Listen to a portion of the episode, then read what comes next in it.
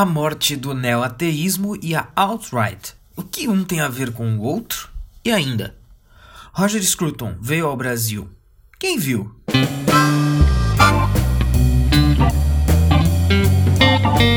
Eu sou André Assi Barreto e seja bem-vindo a mais um Oliver Talk. Hoje a proposta é falar sobre dois assuntos, com mais ênfase em um do que, que no outro: a morte do neo-ateísmo e uma possível relação entre ele e a alt-right, e também um breve comentário sobre a visita de Sir Roger Scruton ao Brasil. Antes de começar, não se esqueça de assinar agora o podcast Oliver Talk, escrito tudo junto, facilita a sua pesquisa se você escrever Oliver Talk tudo junto, no Spotify, no iTunes, no SoundCloud e no Deezer, ou no seu aplicativo de podcast favorito da Google Play ou da Apple Store. Caso esteja ouvindo pelo YouTube, não se esqueça de se inscrever no canal e ativar o sininho para as notificações. Então é o seguinte, meu caro ouvinte, eu quero fazer aqui um relato e uma comparação que talvez não seja clara mesmo para quem sabe logo de cara o que eu estou falando quando eu estou falando de neoateísmo, quando eu estou falando de alt-right, talvez a relação entre os dois não esteja clara. Na verdade, eu vou defender que essa relação nem existe, mas não é esse o ponto. O fato é que essa relação foi traçada e eu vou tentar desmembrar as partes dessa teoria e dizer por que ela é interessante e por que ela é importante. Então veja bem, tudo começou para mim, eu estava ouvindo um podcast do filósofo, o podcast do filósofo americano William Lane Craig, o Reasonable Faith, e lá ele citava um artigo que está aqui comigo, de um cientista e divulgador da ciência, blogueiro e esquerdista chamado P.Z. Myers. O P.Z. Myers não é uma figura lá muito famosa, mas também não é um cara desconhecido, é um biólogo evolucionista, um militante ateu e também um sujeito de esquerda. E num artigo, eh, nesse podcast do uh, William Lane Craig, ele cita um artigo do P.Z. Myers, onde o P.Z. Myers decreta a morte do neo-ateísmo e a relação entre o neoateísmo e a alt-right, e por que o P.Z. Myers não quer ter mais nada a ver com o neoateísmo e porque ele acha uma boa que o neoateísmo tenha morrido. Então vamos lá. É, o que que acontece? O que, que é. Então vamos, vamos por partes. Primeiro, o que, que é o neoateísmo, para quem não sabe, ou para quem sabe, mas não lembra, ou não é um assunto de especialidade. Uh, o neoateísmo foi um movimento de retomada do, do ateísmo, como o próprio nome diz, mas que surgiu num contexto muito específico. Ele surge basicamente uh, a partir do 11 de setembro. Né? O, o, livro que eu considero o inaugurador do neoateísmo se chama A Morte da Fé, do filósofo e neurocientista americano Sam Harris. O Sam Harris é um cara muito ativo ainda hoje, não mais dentro do assunto ateísmo, que realmente se tornou over, mas dentro de outros assuntos. É... E a partir de dois e o próprio Sam Harris diz isso nesse livro. Esse é um livro que eu tenho, é um livro que eu li. Eu vou falar um pouquinho da, da minha relação pessoal com esse tema do neoateísmo daqui a pouco. Uh, o próprio Sam Harris diz textualmente nesse livro que o que o motivou a escrever foi o atentado do 11 de setembro. Né? A partir daquilo, ele se sentiu motivado a escrever livros sobre o fundamentalismo religioso e sobre a maldade da religião, como a religião é uma coisa terrível que precisa ser abolida do mundo e que as, como as mentes científicas podem trabalhar pela abolição da religião. E a partir daí veio uma avalanche de publicações de mesmo teor e criou-se um pequeno boom, um zeitgeist aí, um movimento uh, que acabou sendo batizado em 2006, citado pelo próprio P.Z. Myers no artigo dele, né? Uh, o termo foi cunhado em 2006 por um, um determinado sujeito. Uh, e aí veio, então, teve, tivemos esse livro do Sam Harris, uh, A Morte da Fé, The End of Faith, traduzido como A Morte da Fé pela Companhia das Letras no Brasil. Nós tivemos também Carta uma Nação Cristã, do Sam Harris. Não me, não me recordo aqui a data, mas não importa, estou fazendo um, um pequeno apanhado do movimento. E como muitos devem saber, o Sam Harris não é a figura mais famosa. Eu diria que ele é o terceiro, pelo menos ao longo da, do movimento de relevância do neoateísmo, ele era a terceira força. Embora hoje ele seja o único que sobrou e que ainda fala nos círculos culturais com alguma relevância. Então a gente tinha o Sam Harris, com esses dois livros. Nós tínhamos o Daniel Dennett, filósofo, filósofo da mente, bastante importante no campo da filosofia da mente, que escreveu um livro Quebrando o Encanto, que eu também tenho e li. É, e o Daniel Dennett, é, ele sempre foi o mais low profile dos quatro. É, foram grandes, né, quatro nomes dentro do neoateísmo. Existiram outros, mas os quatro maiores são os que eu vou citar e que formaram os chamados quatro cavaleiros do ateísmo, né? Existe até um documentário com esse título em que os quatro se juntam lá e começam a discutir o fim da religião, quando que a religião vai acabar, etc, etc. Uh, então nós temos o Sam Harris, que eu já citei com esses dois livros, o Daniel Dennett, com esse livro especificamente. O Dennett sempre foi o cara mais low profile e sempre foi o cara mais cabeça, mais inteligente de fato do grupo, diria eu. Isso é uma perspectiva pessoal mas é o cara que é, sempre manteve um pé um pouquinho mais na seriedade e menos no estrionismo e no antirreligiosismo barato, né? uma coisa rasteira. Uh, então nós tivemos o, o, Daniel Dennett, o Sam Harris, e o, o Daniel Dennett ainda está vivo, ele já está bem velhinho, mas ele ainda está vivo e também já abandonou esse debate. Nós tínhamos o falecido Christopher Hitchens, jornalista, uh, dos mais estriônicos, dos mais agressivos. Ele escreveu o livro Deus Não É Grande, Como a Religião Envenena Tudo, o qual eu também li. E nós tivemos, tivemos aí uh, provavelmente o mais famoso, que foi o Richard Dawkins, o biólogo, né? biólogo britânico, autor do Gênio Egoísta. Já era conhecido por causa do livro O Gênio Egoísta. É, fez ciência de fato um dia, mas esse dia já está muito, muito distante, remonta à década de 70. E o Richard Dawkins escreveu o livro, o mais famoso de todos, a Bíblia dos neo-ateus, a Bíblia do ateísmo moderno, que é O Deus um Delírio. Né? Uh, esse livro eu também li e eu não tenho mais, eu emprestei para uma pessoa, uma pessoa que não fala mais comigo hoje em dia, então ela não vai uh, me devolver, mas eu também não faço muita questão. É um livro bastante pobre, eu diria. Hoje eu posso dizer isso com, com toda tranquilidade. Então, isso foi o neoateísmo. Esses foram as quatro principais mentes do neoateísmo.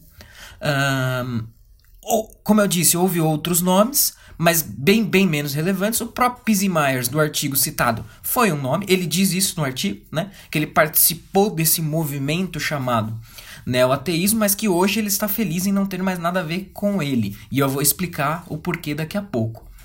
É, e basicamente nós temos isso. Eu quero destacar aqui uma coisa muito importante para a gente compreender o restante do sentido do podcast. Esse neoateísmo, é, os próprios neoateus não gostavam da, da expressão neoateísmo. Mas eu diria que a expressão neoateísmo ela se justifica porque qual era a linha comum de todos os quatro? da qual era a, a, principal justificativa para o ateísmo desses sujeitos? Era supostamente a ciência. Né? Então, a ciência é capaz de responder todas as questões, resolver todos os problemas, todos os dilemas humanos. Ou, se há algum problema que não pode ser resolvido cientificamente, então é um problema que simplesmente não pode ser resolvido. Se a ciência não puder resolver, então ninguém pode mais. E como a ciência não consegue abarcar, provar, uh, uh, colocar Deus dentro de uma proveta, de um laboratório e testar a hipótese de Deus, então Deus não existiria. Isso é muito importante para a gente entender, porque esse ateísmo científico, então vamos chamar isso de ateísmo científico, ele é diferente, por exemplo, do ateísmo materialista marxista. O que é o ateísmo materialista marxista? É o seguinte: para aquela famosa frase do Marx, a religião é o ópio do povo. O que, que o Marx estava querendo dizer com aquilo? Que a religião era uma invenção das pessoas em condições materiais miseráveis. E aí essas pessoas em condições materiais miseráveis projetavam, inventavam um mundo perfeito cujas condições materiais seriam perfeitas. Então, o ateísmo marxista ele tem uma, um, um pano de fundo, a explicação dele é econômica. O ateísmo dos quatro cavaleiros é científico, provém, das, provém do fato de que as ciências duras refutariam ou simplesmente nada podem dizer sobre Deus. Tá? Então, isso são concepções. Os dois são ateus, então os dois podem ser companheiros de viagem em algum momento. Mas os dois não são a mesma coisa. Né? A, a justificativa, a origem, o background desses dois ateísmos são completamente diferentes. Da onde que vem a minha relação com tudo isso? Bom, quando esse boom desse movimento estava é, rolando, eu tava, como todo adolescente, não diria todo, todo seria um exagero, mas grande parte dos adolescentes passam por, esse, por essa fase de deslumbre com a ciência. O cara vê o cosmos do Carl Sagan, vê o cosmos do Neil deGrasse Tyson, e aí a ciência pode explicar tudo, a ciência é tudo, religião é coisa de ignorante, atrasado, e eu sou ateu e blá blá blá, e eu leio livros do Richard Dawkins, Richard Dawkins é um gênio, e, e, e eu e o adolescente nessa condição tende a se aproximar muito da divulgação científica que normalmente não é feita por grandes ou bons cientistas. Uh, o Carl Sagan seria aí provavelmente a única exceção, pelo menos a única que eu consigo pensar. O Sagan tinha de fato pesquisas sobre a atmosfera de Vênus, pesquisas astronômicas de fato importantes e relevantes. O Dawkins, cientista, morreu na década de 70. O Neil deGrasse Tyson não tem sequer doutorado. Uh, o Bill Nye, que é o The Science Guy lá nos Estados Unidos, sequer é cientista, ele é um engenheiro. Então esses caras da divulgação científica, em geral, eles se vendem como cientistas e como portadores do discurso científico, mas muitas vezes eles sequer são cientistas. E tá atrelado aí junto desse pacote o ateísmo, mais especificamente esse ateísmo científico que eu citei. Então, a partir de 2001, esses caras se juntaram, escreveram seus livros, gerou um baita boom. Os caras foram para a imprensa, deram várias entrevistas, mas o negócio morreu. Hoje, em 2019, e já há algum tempo, é, na verdade não é uma coisa de 2019, mas já há algum tempo, esses caras voltaram à própria irrelevância. E aí o, o, o também fala disso no artigo. Myers fala, bom, o Daniel Dennett que já era um cara low profile, continua assim. Não sei se o Daniel Dennett está produzindo filosofia ainda, mas quer esteja ou quer não esteja produzindo nada, esse assunto morreu para o Daniel Dennett. O Christopher Hitchens morreu. Christopher Hitchens é uma figura que eu ainda aprecio. Uh, ele tem um livro sobre George Orwell excelente. As experiências dele na Coreia do Norte vale a pena serem lidas. Uh, o Peter Hitchens, irmão do Christopher Hitchens, é um cara que eu também acompanho e gosto, não concordo com tudo que ele diz, mas é um cara interessante de ser acompanhado. E o Christopher Hitchens faleceu de câncer já há algum tempo, não me lembro quando foi, mas já faz um bom tempinho. Uh, o Dawkins, segundo essa é a descrição que o Pizzy Myers dá do Dawkins. O Dawkins hoje é um palhaço do Twitter. Ele vive de escrever besteiras no Twitter e escreveu tanta besteira, tanta besteira, tanta besteira no Twitter que deu um tiro no próprio pé e hoje ninguém mais dá atenção para o Richard Dawkins. E desses quatro, o que ainda está na arena pública ativamente é o Sam Harris. E é aí que vai entrar a tal da alt-right, que eu também vou ter que explicar o que, que é para quem não sabe ou não se lembra. Uh, e depois eu volto no porquê o Pizzy Myers joga o Sam Harris na alt-right. Então, o que é alt-right? Alt-right é um fenômeno bastante mais recente que o neoateísmo. Uh, basicamente, isso ganhou relevância a partir de 2016 com a eleição do Trump. E, na minha visão, existem duas alt-rights. Existe a alt-right da época de 2016 do Trump, que era basicamente o quê? Garotos de internet, de fóruns de internet, que produziam memes a favor do Donald Trump. Sapo Pepe, essas coisas todas. Eram basic, é, basicamente o que? Era uma militância de internet sem muitos pudores, sem muitas. O que, que diferencia, diferenciaria a direita da direita alternativa, a right da alt-right. Seria isso. A alt-right não teria muitos pudores, não é acadêmica, não é o republicano típico, né? não é o Jeb Bush. É o cara da internet, da tecnologia e tal que acabou apoiando o Donald Trump e fazendo um trabalho aí na internet com os memes, etc, etc, gigantesco, que acabou no mínimo contribuindo para a eleição do Donald Trump. Essa é uma alt-right com a qual eu até mesmo me vinculei num certo sentido, no sentido de que eu adorava o meme do sapo Pepe, né?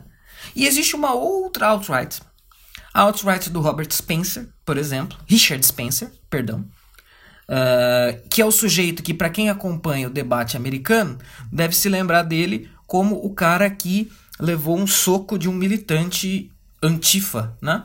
Uh, na rua, e isso gerou toda uma campanha nos Estados Unidos que é a Punch a Nazi, né? Só que um nazista.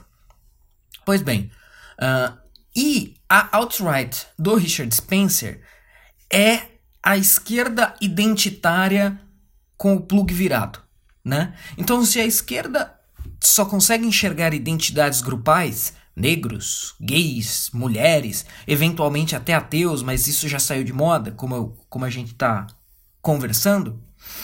Uh, a alt-right só consegue ver identidade étnica, no caso, os brancos. Né? Eles enxergam tudo pela chave é, dos brancos. Então veja, não é o caso, por exemplo, de mencionar que os fazendeiros na África, brancos da África do Sul estão sendo perseguidos, assassinados, é, muitos estão saindo da África do Sul, né, imigrando, porque são brancos, né, porque eh, os governantes são marxistas e são negros, então aproveitam a, o elemento racialista da coisa e estão expulsando os brancos da África do Sul. Isso é uma coisa.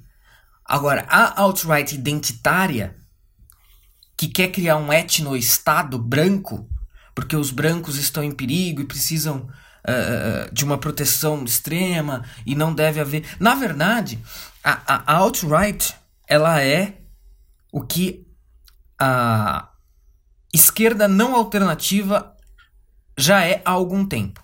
Então essa, por exemplo, todo mundo que tem experiência de internet deve já ter visto algum post nesse sentido. Uma mulher negra que namora com um homem branco, aí vão lá os militantes de esquerda racialista negros e falam: palmitagem.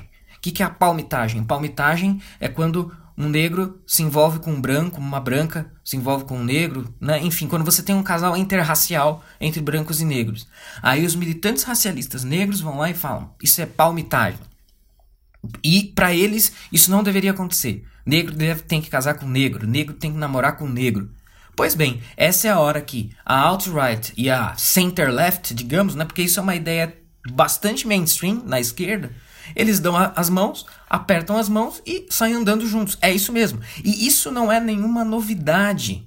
Existe, existiram militantes do movimento racialista negro vinculado ao Malcolm X que foram em é, é, comícios nazistas.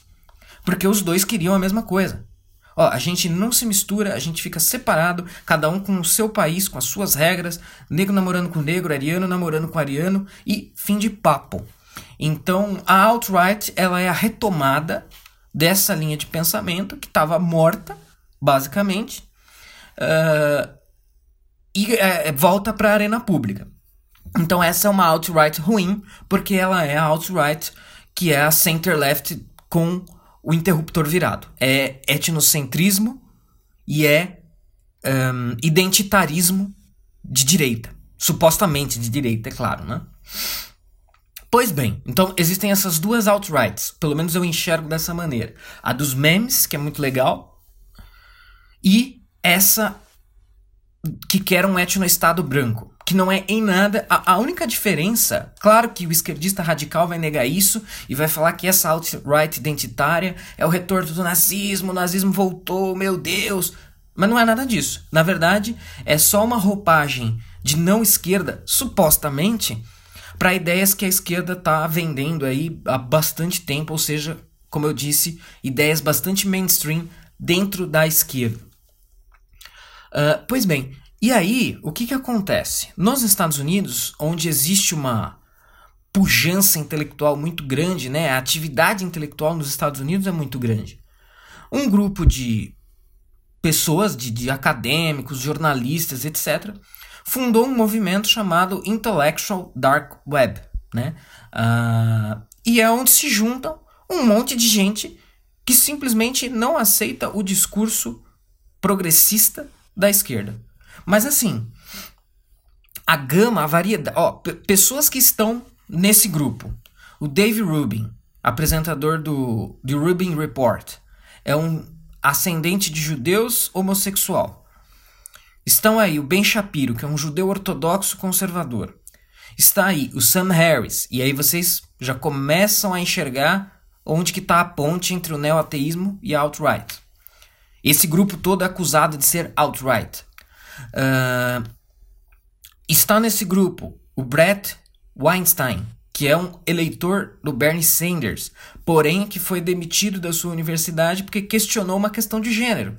O sujeito fez uma, um questionamento sobre a ideologia de gênero, foi demitido da sua faculdade, aí caiu a ficha, né? A realidade mordeu, e o cara falou: opa, tem alguma coisa errada aqui, eu preciso fazer alguma coisa.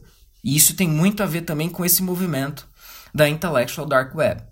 E aí, aquela coisa, né? Os pontinhos foram se ligando da crítica à ideologia de gênero, os caras foram para crítica ao feminismo, nas suas vertentes mais histéricas, Christina Hoff Summers e tudo mais. O Milianopoulos esteve, de, hoje ele está totalmente distante desse grupo, mas ele teve circulando os mesmos meios. E o Sam Harris faz parte desse grupo, da Intellectual Dark Web. Então, o Sam Harris é um cara que uh, relativamente defende Israel nas suas. Uh, quando ele comenta assuntos relacionados a relações internacionais e política externa, ele tende a ser pró-Israel e tende a criticar uh, a esquerda não liberal, né? Mas o detalhe que eu quero chamar a atenção é o Pizzy Myers está dizendo que o Sam Harris, que é o único nome do neo-ateísmo que ainda tem alguma relevância, abraçou a alt-right. Que é uma coisa que eu discordo. Na Intellectual, na The Intellectual Dark Web não tem nenhum membro da alt-right. Isso é uma, apenas um. O que, que acontece então? O Pizzy Myers nada mais é do que um esquerdista ateu chato que viu algum membro do seu grupo se movendo ligeiramente à direita e usou essa tática de chamar todo mundo que se move ligeiramente à direita de nazista, fascista, alt-right, no caso do debate americano, que é só um código para nazista. É, mas voltando então, o Sam Harris, ele nada mais é do que o típico liberal americano. É, nas, por exemplo, cito um exemplo. Como é que esse cara pode ser da alt-right? sendo que supostamente a alt-right é defensora do Trump.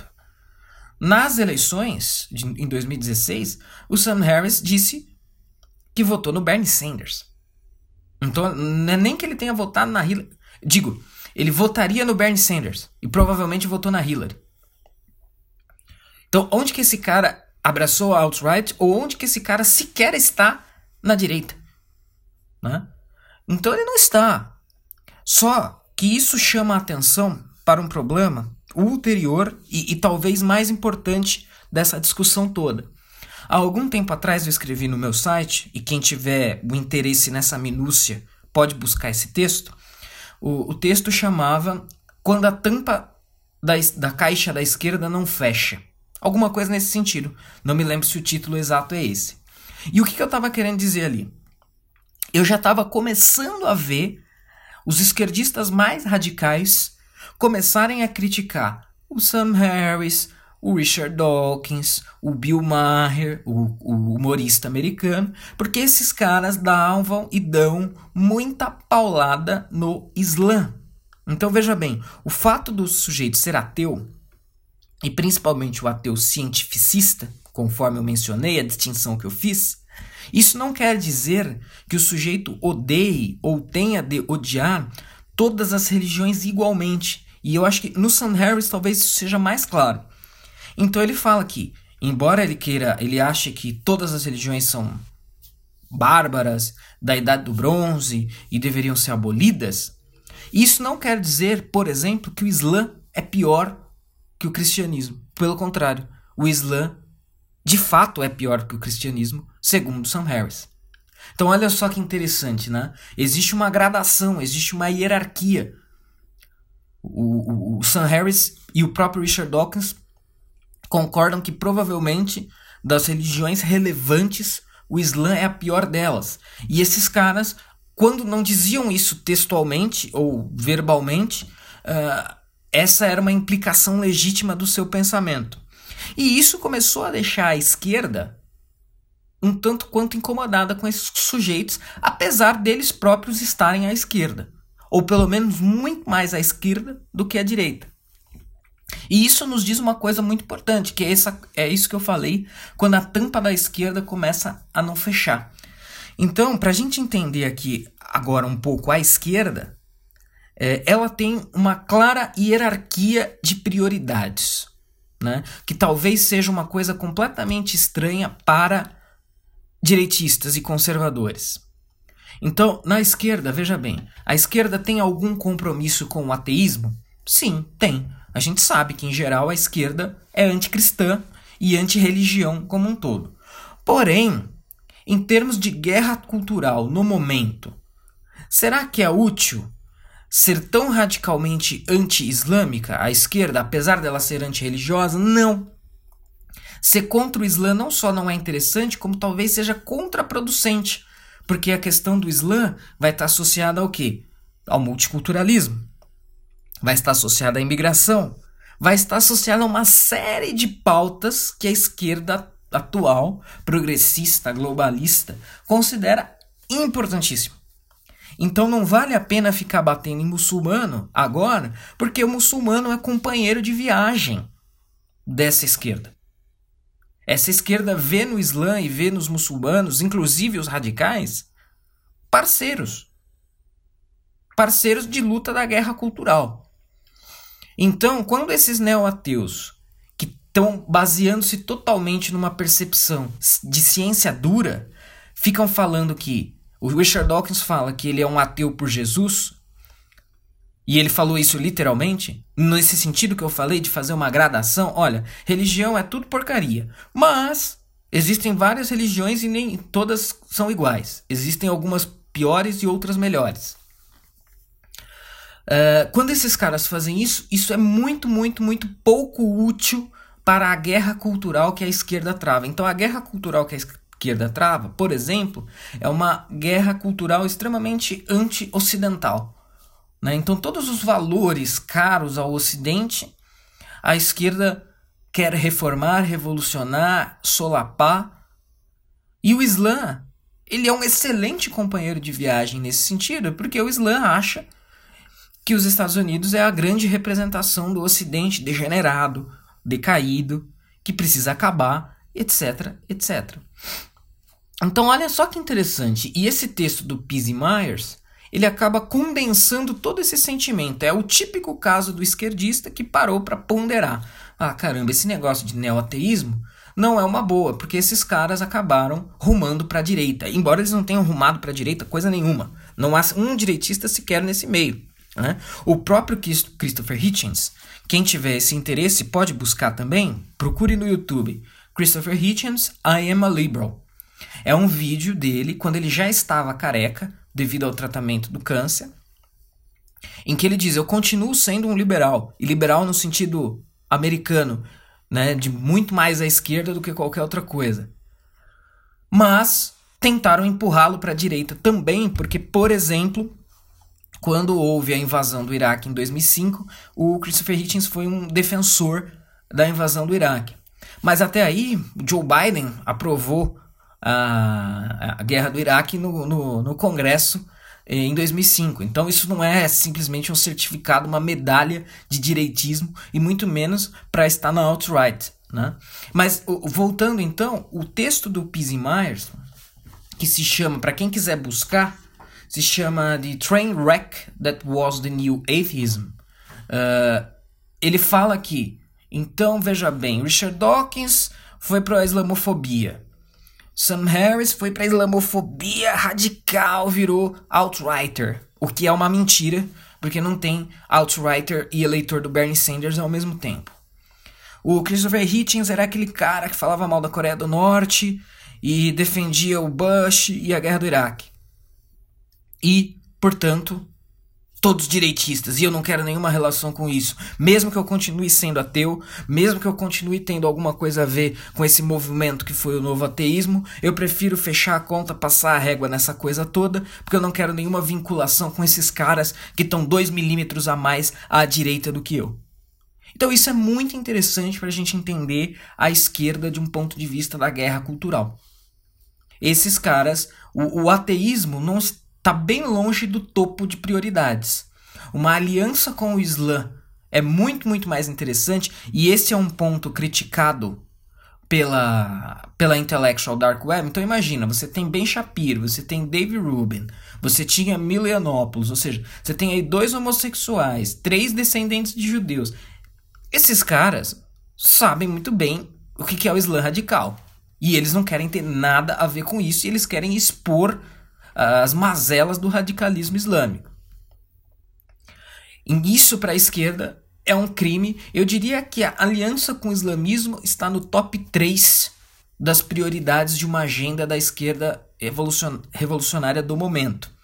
Então, quando esses neo-ateus, apesar de serem ateus, então você, no primeiro momento, ateu, opa, pode ser um companheiro de viagem. E ateu islamofóbico, então não serve. O que também é uma contradição, porque se o sujeito é ateu, ele de fato odeia todas as religiões. Por que, que ele não odiaria o Islã? Por que, que a gente teria um ateu amigo do Islã? Não faz o menor sentido, né? Uh, mas a rejeição, então, ao neoateísmo, a, a, a pá de cal, o fechamento do caixão por esse membro mais de segundo escalão, terceiro escalão, que é o Psi Myers, uh, do neoateísmo se deu devido à vinculação desses sujeitos supostamente com alt-right. Então, para fechar esse ponto, e ainda estamos um pouco longe do encerramento, uh, quando eu estava ouvindo o podcast do William Lane Craig, uma coisa me deixou um tanto quanto desconfortável, porque o, o William Lane Craig estava fazendo o podcast dele baseado nesse, uh, nesse artigo, e eu pensei que o William Lane Craig fosse, não, eu não diria defender ou limpar a barra, né? Não acho que ele teria que se prestar esse papel. Mas eu achei interessante, num sentido negativo, porque, evidentemente, o William Lane Craig, por ser um apologista cristão, um cristão ortodoxo, que a gente poderia dizer, ele é contra casamento gay, contra aborto, óbvio, né? E eu pensei que quando ele visse os ateus sendo acusados de estarem 2, 3 milímetros à direita, ele fosse nutrir alguma simpatia. Mas aí, como no artigo é mencionado também que esses neo-ateus rumaram em direção a um certo antifeminismo, o William Lane Craig, para minha surpresa, preferiu fazer menção ao fato de que muitos desses ateus foram recentemente acusados de assédio sexual. Então isso aconteceu com o Michael Shermer, que é um cético famoso nos Estados Unidos. Isso aconteceu com o Lawrence Krauss, que é um dos caras mais babacas desse meio que eu conheço. Isso aconteceu, deixa eu ver se com mais alguém. Agora eu me lembro do Michael Shermer e do Lawrence Krauss. Mas alguns outros foram acusados de serem assediadores. E aí o William Lane Craig meio que deixou no ar assim: hum, esses caras antifeministas, assediadores, é, realmente eles não são boa gente. Poxa, não, eu não esperava isso, não, não, não, achei isso tão simpático. Até porque as acusações contra os caras, não sei se eles. Eles certamente não foram condenados. Não fiquei acompanhando para ver se eram verdadeiras, mas eram aquele tipo de acusação que a gente. Tipo na Gila e Neymar, entendeu? Ah, ele disse que viu, que fez, que pôs a mão na hora da foto e ah, isso foi assédio e dois anos depois foi denunciado. Não sei, podem, pode ser que de fato os caras sejam assediadores mas o antifeminismo desses caras supostamente não tem nada a ver uh, com isso, né? Com ser passador de pano para assédio. Uh, e o Sam Harris, que faz essas críticas, e o Dave, Ru Dave Rubin, que é homossexual, esses caras criticam o feminismo histérico, estriônico, radical, e não tem nenhuma acusação de assédio sobre eles, então eu fiquei meio chateado, assim, cabreiro, com essa deixada no ar que o William Lane Craig deu, falando, oh, esses caras antifeministas e assediadores, quando na verdade a coisa, o buraco é um pouco mais embaixo. mas eu acho que é muito interessante a gente observar. Então, quem teve nesse meio também e sabe de tudo que eu estou falando, é interessante a gente observar a ascensão, a manutenção e a queda de um movimento cultural bastante fraco, bastante pobre, mas é o que nós temos aqui nas décadas de 2000 e 2010, que foi o neoateísmo.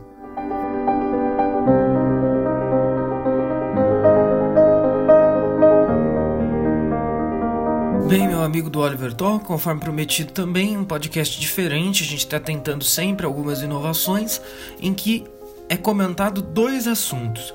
Então, depois de falar dessa questão do outright, neo-ateísmo, principalmente do neo-ateísmo, né, muito mais do neo-ateísmo do que do outright, uh, na verdade não existe nenhuma conexão que eu enxergue como real entre as duas coisas, né, entre o neo-ateísmo e a outright. A única coisa que aconteceu é que alguns pensadores que faziam parte desse movimento chamado neo-ateísmo uh, se moveram alguns milímetros à direita sem ser necessariamente direitistas, conservadores, outrighters e tudo mais, e isso irritou os antigos membros desse neo-ateísmo uh, da esquerda radical. Então, na, nada mais é do que uma releitura e uma, uma, a visão comum de esquerdistas radicais. Né? Esquerdistas radicais tendem a ver qualquer um que se mova qualquer milímetro à direita como uh, nazistas. Então é basicamente isso. A gente está observando isso nesse exato momento com a questão do, da série Stranger Things, que supostamente, eu não sei porque eu não assisti, não assisto,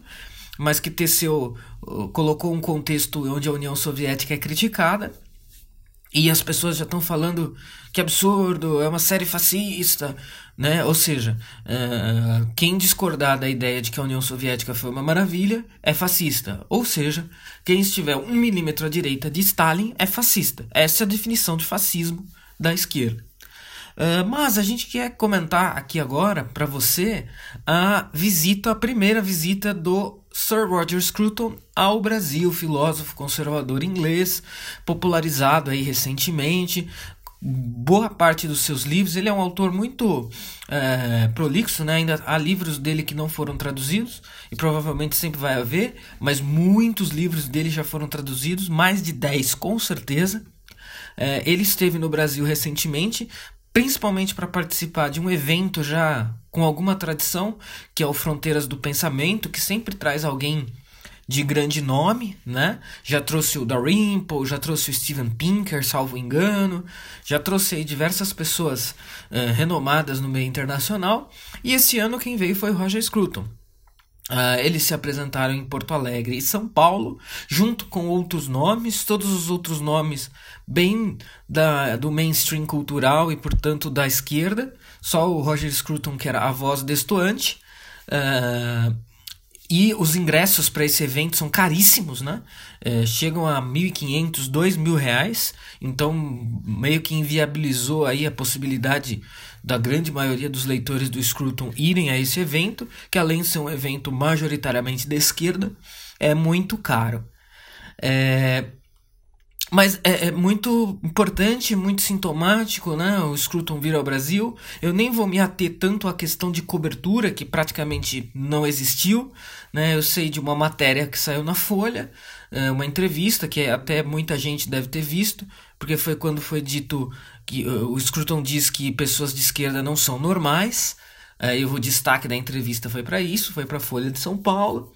Depois o Scruton foi entrevistado pelo Eduardo Wolff no teatro da editora E Realizações, que é a principal editora que publica os livros do Scruton no Brasil. E eu não sei se isso já gerou uh, a entrevista no Estadão, ou se ainda vai gerar. Se não apareceu, deve aparecer muito em breve. É, eu queria dar um destaque agora pessoal também, né? É, provavelmente a grande maioria das pessoas teve seu primeiro contato com o Roger Scruton por intermédio do documentário Why Beauty Matters, né? Porque a beleza importa da BBC. I'm Roger Scruton, philosopher and writer. My trade is to ask questions. During the last few years, I have been asking questions about beauty. De 2007, 2008 ou 2009, não me lembro exatamente, mas é mais ou menos dessa época. E eu também conheci o Scruton por meio daí. É, assistir esse documentário foi um divisor de águas para mim, porque eu já sentia o que ele dizia ali, só que eu não fazia ideia. Nessa época eu ainda era um, basicamente um adolescente, eu não sabia que aquelas coisas tinham um fundamento filosófico tão grandioso, tão importante, tão interessante. Então, para mim, ali foi uma coisa é, é, sensacional assistir esse documentário. E depois eu trabalhei muito pela divulgação desse documentário e do próprio Roger Scruton no Brasil, né? Chegou a acontecer uma coisa muito curiosa, né? Eu escrevi um artigo para uma revista de divulgação científica sobre as concepções estéticas do Roger Scruton e numa determinada aula uh, eu pedi um trabalho sobre estética, enfim, citei o documentário e tudo mais pedi um trabalho para os meus alunos e aí aconteceu uma coisa muito engraçada que uma aluna plagiou meu próprio artigo, né?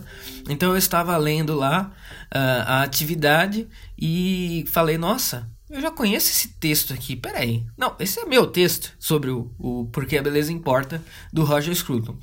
E é claro, eu não fui o único a fazer isso, não estou querendo dizer que eu fui nem o primeiro, nem o único a fazer, mas apenas que eu colaborei com a divulgação da obra e pensamento do Roger Scruton no Brasil, e depois veio uma avalanche de publicações de livros aí, principalmente pela Realizações, mas também pela Record, as duas publicando é, livros do Roger Scruton. E tem uma outra editora também que publicou Confissões de um Herético, não me lembro agora qual é a editora, mas não são as duas únicas, não existe um monopólio da, da, da obra do Scruton no Brasil.